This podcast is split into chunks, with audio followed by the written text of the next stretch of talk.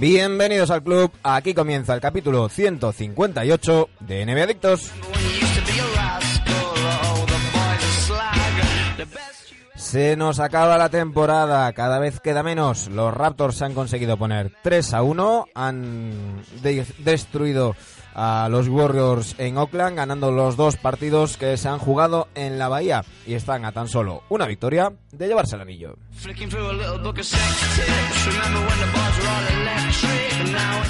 Este será un nuevo especial sobre las finales NBA, ya sabéis, formato express, para comentar todo lo que ha pasado esta madrugada con Sergio Jimón y Dani Gea.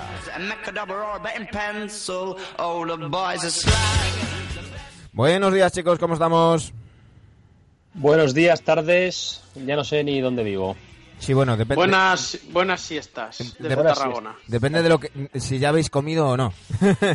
Sí, Bueno, estamos con el café. Estamos. eh, creo que yo estoy un poco más pesimista eh, respecto a, lo, a cuánto nos queda de temporada que, que Sergio Jimón, no sé qué Dani. Eh, esto tiene un tufillo a 4-1, chicos. Tiene tufo, pero no me fío de- del campeón. Es que no puedes darle por vencido. Yo te estaba comentando fuera de grabación que si jugaba Durán, me has dicho que no. No, no está todavía confirmado. eh, Sí, hay que recordar que el quinto partido es la noche del lunes al, al martes, eh, pero han salido diferentes informaciones diciendo que eh, mm, Durán no se encuentra de todo cómodo y que no se encuentra del todo bien. Y parece ser que no forzarían y no, y no jugaría Durant.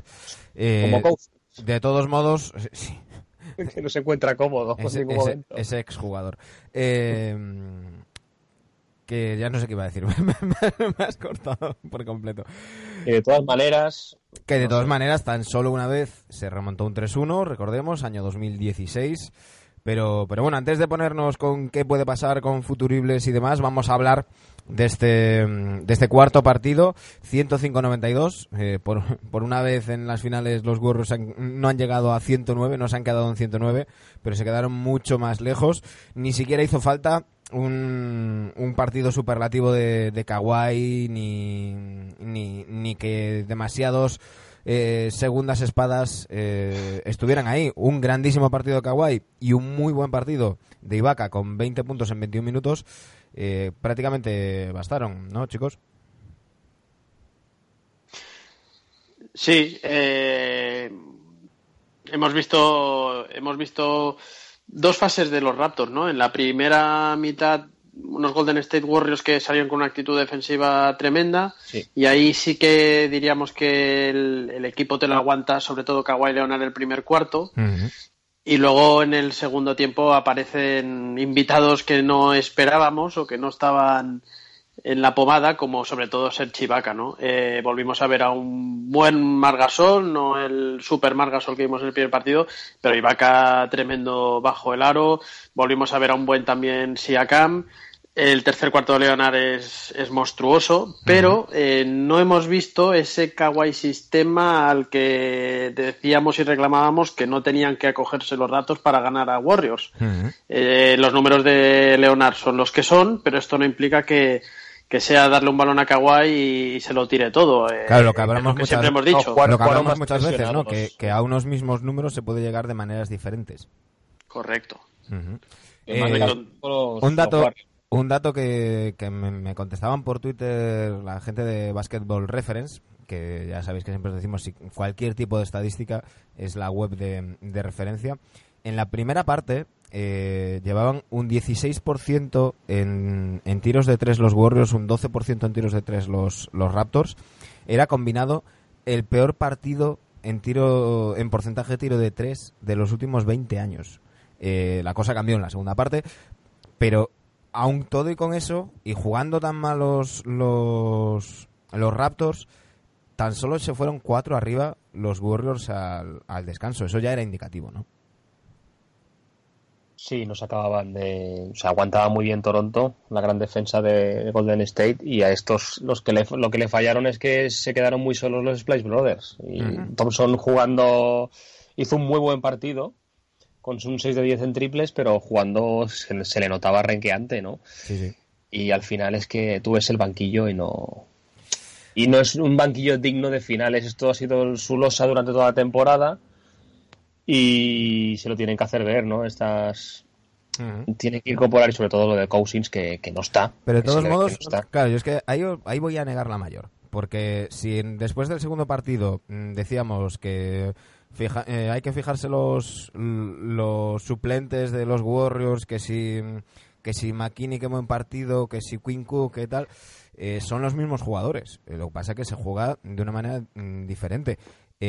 para mí, la gran losa, mm, y, una vez termine la temporada tendremos tiempo de, analizarlo, para mí el gran error de, de, la era Kerr de los, de los Warriors es sin duda de Marcos Cousins, que tras el espejismo del segundo partido, que fue un partidazo por, por su parte, ha vuelto a ser el sonajero al que nos tiene habituados, jugando para sí mismo mm, lento, horrible, pero era, era absolutamente desesperante. al principio del partido un montón de pérdidas de yo Decía, yo decía, a mí, yo tuve una sensación en la primera parte, y lo ponía por, por Twitter, que es como cuando ves a una persona mayor que se cae, ¿no? Que podría ser gracioso, pero te, te da cosa, ¿no? Y entonces ya ni te ríes. Eh, vergüenza ajena. no está, además eh, es que después de una lesión ya empezar con unas finales es que no a un jugador más que vuelve de una lesión tiene que tener al menos un mes de rodaje. Y a este es que le han puesto un calzador simplemente porque no tenía nada más gente sabes bueno pues yo sí yo no achacaría que Warriors vayan a perder estas finales por DeMarcus Cousins que no digo que lo estés diciendo tú eh, es un factor a tener en cuenta, pero no, creo que sea totalmente definitorio, ¿no? Evidentemente el partido de Marcus es tremendo.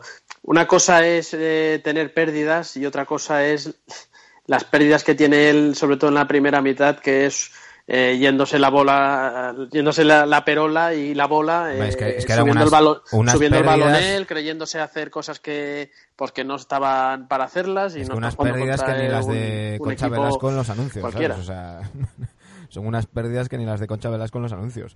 No, no, no puede ser. O sea, es, increíble. sí, pero, pero tengo que decir, pero tengo que decir que esto que lo ve, eh, sale con De Marcos de titular no tarda excesivamente mucho en meter a Kevin Looney. El partido de Kevin Looney es tremendo, ¿eh? O sea, un tío que se dicen que se le ha roto o que se le ha salido la clavícula que le daban por perdido toda la temporada. El partido de Looney es tremendo, ¿eh? Estaba muy eh, enfadado Steve Kerr, Dani, estaba muy enfadado eh, por, con los servicios médicos, porque efectivamente en un primer momento se dijo que tenía una fractura de clavícula.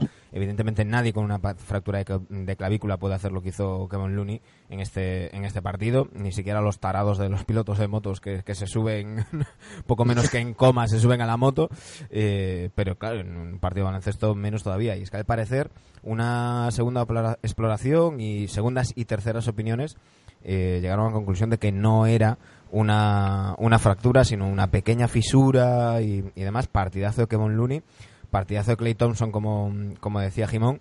Y, capítulo aparte, yo creo que, merece Stephen Curry. Eh, hablábamos respecto al tercer partido, el esfuerzo titánico que hizo, tan solo 48 horas después. Eh, no sé vosotros, yo lo vi muy cansado. no es normal que a Curry casi todos los tiros que fallen se le queden cortos. Y fue lo que le pasó esta noche. Eh, casi todos los tiros que falló daban en la parte delante del aro. Eh, yo, yo lo vi fundido. Sí, es normal. ¿sabes? Después de menos de 48 horas jugar otro partido, cuando tú has, el tercero has tirado todo, o sea, tú solo del carro, haciendo lo que mayormente has podido, o sea, al final se tiene que notar eso. Sí, pero, pero Sergio, también, aparte de lo que decís que tenéis mucha razón, yo a Carry eh, lo vi mentalmente también en muchos tramos fuera del partido, queriendo hacer la guerra él solo. Eh, chico, no necesitabas ayer hacer la guerra tú solo, ya lo tuviste que hacer el miércoles porque no había más. Eh, chicos, chicos. El jueves, ah, no recuerdo, pero el miércoles. Pero, pero ayer, en, sobre todo en la segunda mitad, se dedica a hacer unos tiros él solo, buscando jugadas él solo, incluso hasta medio desesperado, ¿no? reclamando a árbitros y demás. Sí, quizás está viendo de que o tira él solo, no está viendo el equipo que, que bueno, pero tenías a Clay ayer. Eh, hablábamos, hablábamos... Chicos, perdonad que os corte. Hablábamos de Durán, acaba de salir un, un tuit de, de Winshort eh, de la ESPN, que dice Durant simplemente no está listo. Su cuerpo no está listo, los entrenadores eh, no creen que esté listo, él no cree que esté listo. Pero escúchame, es, dice Kevin Durant, el último partido. Dice Kevin Durant que hay muchísima frustración eh, alrededor de los Warriors y del mismo sobre esta situación. No sé, yo forzarías. Es que te queda un partido para, que, para que te vayas a casa. Para perder las finales. O sea, Cousins está jugando como puede. Pues Durán, no sé, si Clay se está forzando o está muy mal que y nos lo han escondido todas estas finales, que está mucho peor de lo que decían yo creo, Sergio, que tiene... lo quiere forzar porque no quiere, en ese sentido, el contrato que va a firmar el año que viene. Exacto, en, ese yo creo sentido, que tiene, tiene miedo. En, ese tiene miedo a, dejar de, perdona, eh, yo creo que tiene miedo, eh, y esto, mm, tú que has sido jugador eh, regional, pero, ha sido jugador. no firmaba contrato. claro, pero, pero yo me meto en su piel y, ahora quitando un poco el tema del contrato que está ahí para el año que viene, que sea donde sea, él va a firmar el máximo. Esto eh, no, no hay más, o sea, da igual, ¿no? Eh, pero yo creo que sí que es cierto que pueden tener estos jugadores que han sido los mejores, son de los mejores de la historia, el miedo a, a querer volver demasiado pronto mm, y tener alguna lesión de por vida o no volver a ser el de antes por haber querido correr. Y esto lo hemos visto en muchísimos deportes. Yo creo que por ahí eh, a lo mejor Durán pues le da un poco de reparo. Yo creo que tiene unas ganas como locas de jugar. Eh, le estamos viendo al final de cada partido en los vestuarios recibiendo a sus compañeros y demás. Una, una cosa, que, hay declaraciones de, de Steve Kerr acerca del, del tema. Eh, le preguntaron a Steve Kerr después de, la derrota si quizás el, equipo, eh, esta situación ha pillado al equipo esperando por, por Durán. Dice que, no lo cree, que ellos eh, saben, nosotros sabíamos internamente la situación en, en la que está Kevin, lo vemos todos los días, somos conscientes de los progresos y de los problemas y de lo mal que lo, que lo está pasando, somos conscientes de las limitaciones del punto en el que se encuentra. Eh, claro que tenemos esperanza porque es lo último que se pierde, pero no contábamos con él en ningún momento. Hasta, hasta ahora, se entiende. ¿No? Que, que, prepararon este cuarto partido sabiendo que no iba a estar Kevin Durant, independientemente de que, de que esperaran al jueves para decir que, iba a ser baja. Eh, dice, Yo creo que tiene mucha, mucha pinta Dice, de, que este, de que este hombre no va a volver a jugar. Dice Steve Kerr, eh, no creo que, haya, que ninguno tengamos una sensación de, mm, de disappointment, de decepción eh, con, con, Kevin ni con la situación. Las cosas eh, son como son y a veces eh, cuando llegan las cosas así no hay que darle demasiadas vueltas. ¿Y con todo esto no creéis que se puede quedar en, en San Francisco el año que viene?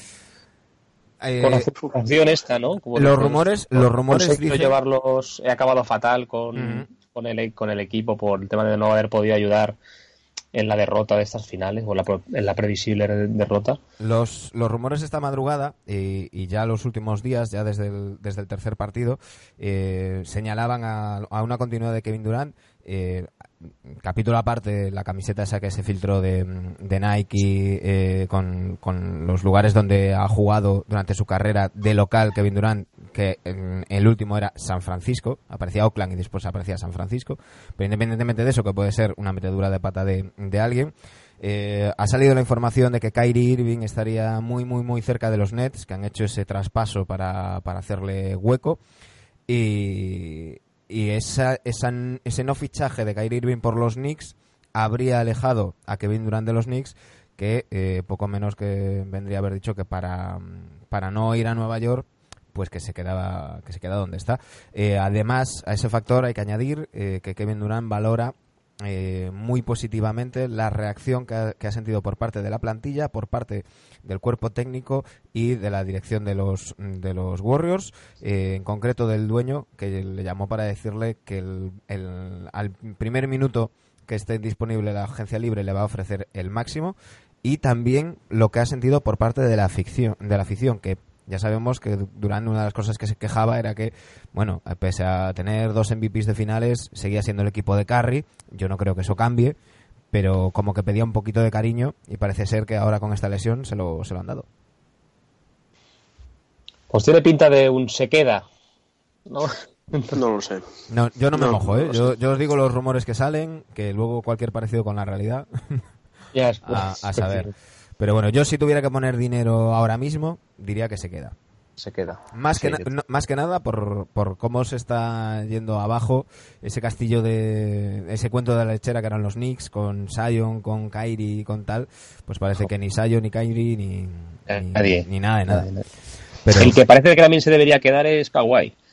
Sí, eh, tiene que ser el dios del norte y por muchos años. Hay, hay varias noticias a ese, a ese respecto. Eh, por un lado, ah, sa- salió la noticia de que Kawhi habría comprado una propiedad en, en Toronto, un, un ático, que era una de las cosas que, que se decía que, que algún empresario de Toronto le iba a ofrecer gratis. Un, un ático ahí de, de gran lujo. Pues al parecer. Ahí encima la torre esa que tienen, ¿no? Para ver Toronto entero. Toronto entero. Pues al parecer. Todavía no se había hecho esa broma nunca, ¿eh? No, es la primera vez en No, la historia. nunca. Nunca, la nunca. Menos en este programa nunca. Sí, La sí. primera. Y, y tampoco han puesto nunca el- la canción de Manolo Escobar y luego el torón, ton, ton. Pero bueno, eh, o sea, se habría adelantado, se habría comprado una, una propiedad. Y lo que se maneja es que al parecer eh, a Toronto lo que le habría dicho a Kawhi es, bueno, en lugar de ofrecerte el máximo de años, vamos a hacer contratos cortos al estilo de lo que hizo LeBron James en su segunda mm, eh, estadía en los, en los Cavaliers, contratos de uno o de dos años, ir, revisando año a año. Y hay otro factor a tener en cuenta y es que los Clippers le habían ofrecido a Kawhi Leonard comprarle eh, el logo. Sabéis que Kawhi ha denunciado a Nike. eh, a, a principios de esta temporada fichó por, por New Balance. Eh, quejándose de- del abandono de, Nike. Bueno, muy parecido a lo mismo cuando, cuando Stephen Curry fichó por Under Armour. Eh, y, Nike lo que hizo fue registrar el logo de Kawhi Leonard. No sé si lo tenéis en la cabeza, esa mano que eh, forma una K, una L y en la palma aparece un 2 eh, que al parecer se supone que era un diseño del propio Kawhi. Bueno, pues, pues Nike lo registró como diseño de ellos. Ahora eh, Kawhi ha denunciado a Nike. Y una de las cosas que le ofrecían los Clippers a Kawhi era comprar el logo y cedérselo gratis. Comprar los derechos. Eh, al haber todo este juicio de por medio, eso no va a ser posible. Y además, la NBA advirtió a los Clippers de que hacer eso sería violar el tema de, de- o sea, que, tendría que contar como dentro del salario, sería su- superar los, los la política salarial. Eh, lo último que está surgiendo, ya sabemos que todo lo que rodea a Kawhi es inescrutable y, y depende de lo que diga su tío, pero, pero parece ser que Kawhi podría renovar por, con un contrato corto de uno o dos años por, por unos todo parece campeones campeones Raptors. Eh, hemos hablado de, mm, de los Warriors en este cuarto partido. Evidentemente tenemos que hablar de los vencedores, de los, de los Toronto Raptors. Kawhi, 36 puntos, 12 rebotes, eh, 4 robos, un 50% en tiros. Bien acompañado por Pascal Siakam, 19 puntos, 5 rebotes. Y yo mencionaba antes, eh, Sergi Ibaka, que en tan solo 21 minutos aportó 20, 20 puntazos, eh, dos tapones, volvió a defender eh, no sé si estáis conmigo. Yo estoy viendo, eh, no durante toda la eliminatoria, Al principio. sí, al, al, al Ibaka de, de Oklahoma que nos gustaba Oklahoma, exacto, sí, sí. Yo también lo veo así. Y es el que rompe el partido en tercer cuarto. Eh, está genial, está jugando muy bien, dando bastante relevo, muy, muy en relevo a Margasol. Y es lo que dices, el bloque de Toronto está rindiendo las mismas maravillas. Pesaba, Van Blazer llevó siete puntos de sutura de la hostia que, que Sí. le pegaron. Sí, en una, en una penetración, eh, creo que fue Sean Livingston. Livingston, el- Lo llevaba, lo llevaba detrás, no lo vio. eh, creo que era Ibaka que golpea a Livingston. Livingston al caer le da con el codo en la cara a, a Van Vliet, que, que le quedó, vamos, para, le quedó la cara para la radio. Sí. Dani. Eh, sí, de- sobre el tema de Ibaka, am, eh, fijaos que también coincide bastante con Marc Gasol en el partido de ayer, o sea que, Que no lo habían incluso hecho- con Marc Que no lo habían Exacto. hecho todas las finales. Exacto, eh, si recordáis, yo recuerdo a Mark y a Ibaka también jugando algunos minutos juntos y bastante bien en, en las finales de conferencia. Eh, y hasta ahora no lo habíamos visto en las finales y bueno, no, no fueron muchísimos minutos, pero claro, tal como estaba Ibaka, eh, te- tiene que estar jugando, tenía que estar jugando ayer sí o sí, ¿no? Es, es tremendo el buen papel de Ibaka. Si os fijáis en todas las victorias de Raptors, eh, a Kawhi lo vamos a tener siempre ahí, pero siempre ha estado bien escudado, ¿no? El primer partido con Siakam, en el segundo que pierden no lo vamos a contar, pero en el tercero sí, siempre hay a Van a Danny Green, exacto, en el cuarto, no, fue en el cuarto, ¿no? El de Danny Green, que se lió a, meter Danny Green como loco. En el, en el 1-2. Pues en el tercero. Sí, en el tercero, Danny Green y Kyle Lowry muy bien. Y, ayer pues te aparece Ibaka, ¿no? Y si acá no al nivel del, en cuanto a puntuación del primer partido, pero sobre todo el, hombre de ayer que escuda al amigo Kawhi es, es, Ibaka, ¿no? Lo importante de todo esto es que un personaje como Kyle Lowry, eh, cuando ganan los Raptors, si os fijáis, pasa más o menos inadvertido lo cual es bueno, es lo que estamos diciendo siempre, ¿no? Eh, si Lowry tiene que ser eh, pieza fundamental de los Raptors, no van bien y se está viendo en todos los partidos que están ganando.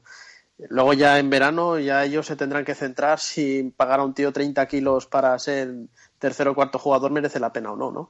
pero, pero de momento es que está rodando todo y se está viendo que el banquillo de Toronto, lo habíamos dicho durante temporada regular, que estaba entre los tres mejores de la liga, con la llegada de Margasol incluso subieron al mejor banquillo de toda la liga y, está sobresaliendo.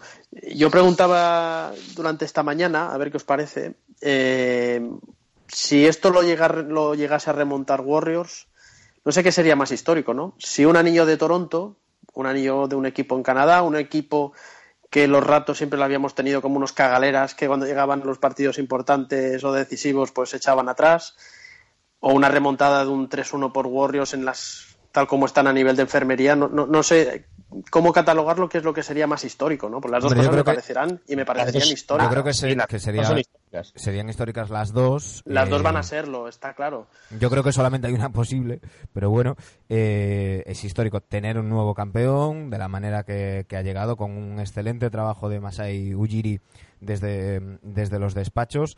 Eh, con un entrenador nuevo, con una estrella nueva. Era lo que os iba a decir. Quien, quien queda muy señalado, además de, de Demar de Rosa, es Casey. Es Dwayne Casey.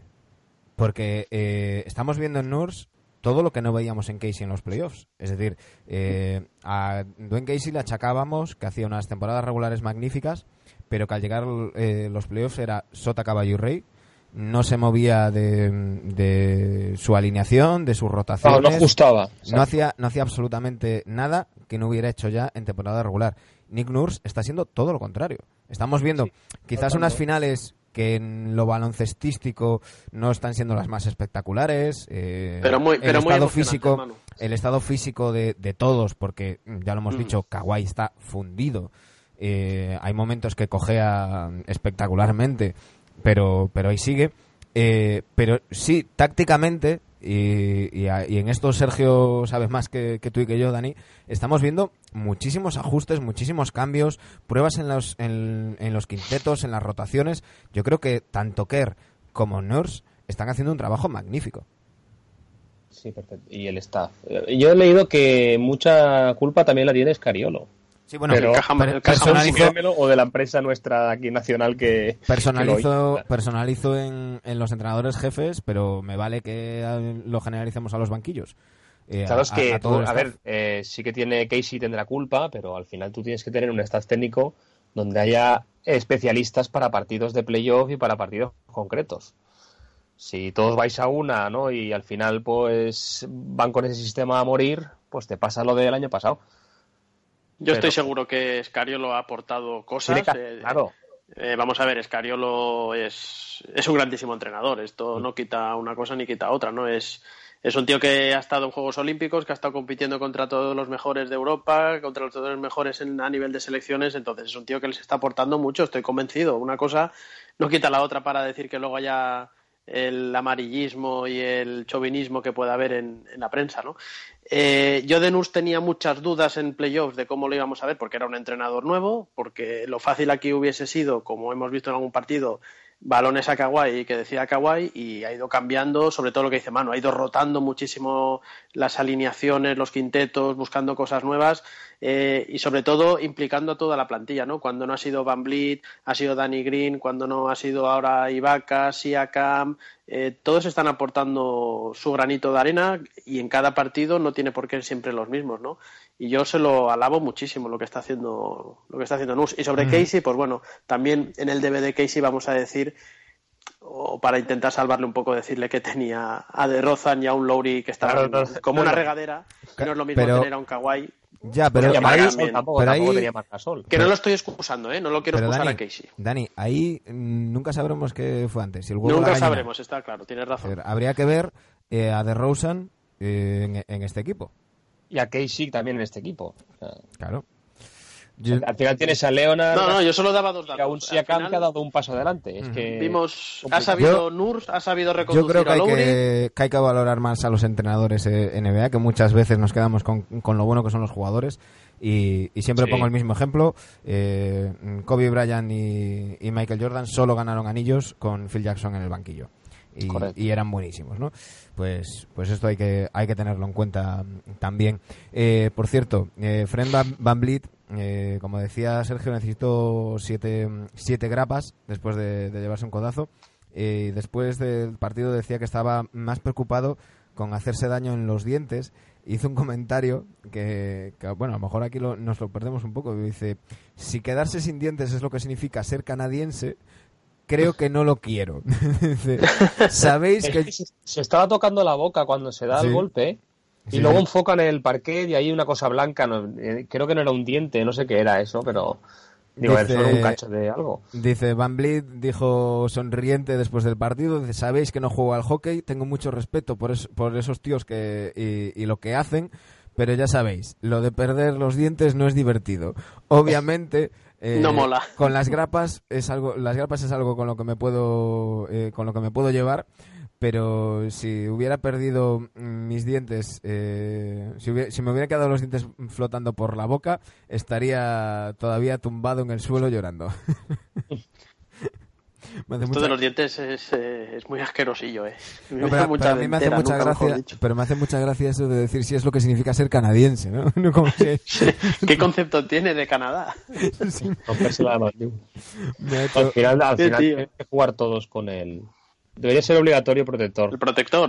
No es obligatorio, ¿verdad? No es obligatorio. No, es... no es obligatorio. Por cierto, dice...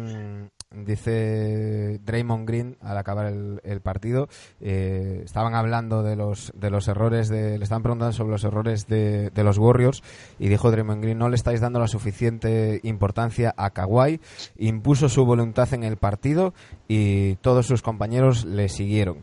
Eh, mm, hay que reconocerle el mérito a los Raptors que nosotros hayamos perdido porque ellos han merecido ganar y no al revés.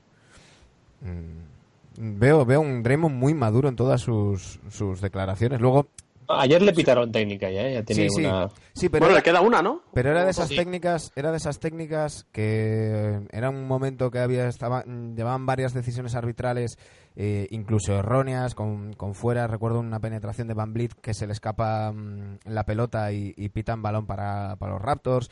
Eh, había son de esas técnicas que normalmente suelen provocar los entrenadores, eh, cabreándose y haciéndolo muy, de una manera muy ostentoria para que para que cambie un poco la dinámica.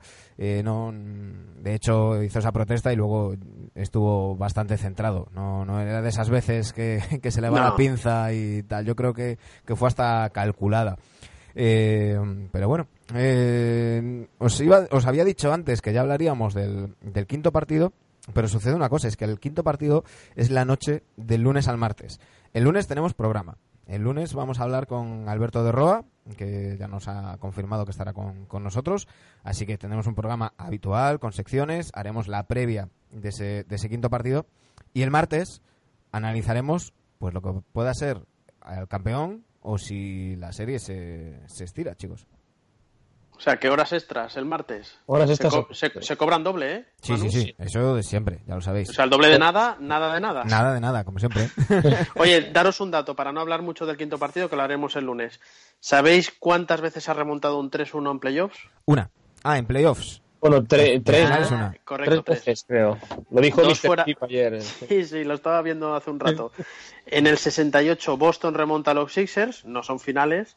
En el 95, Houston, los de, del amigo Hakim Olajuwon, remonta a Phoenix.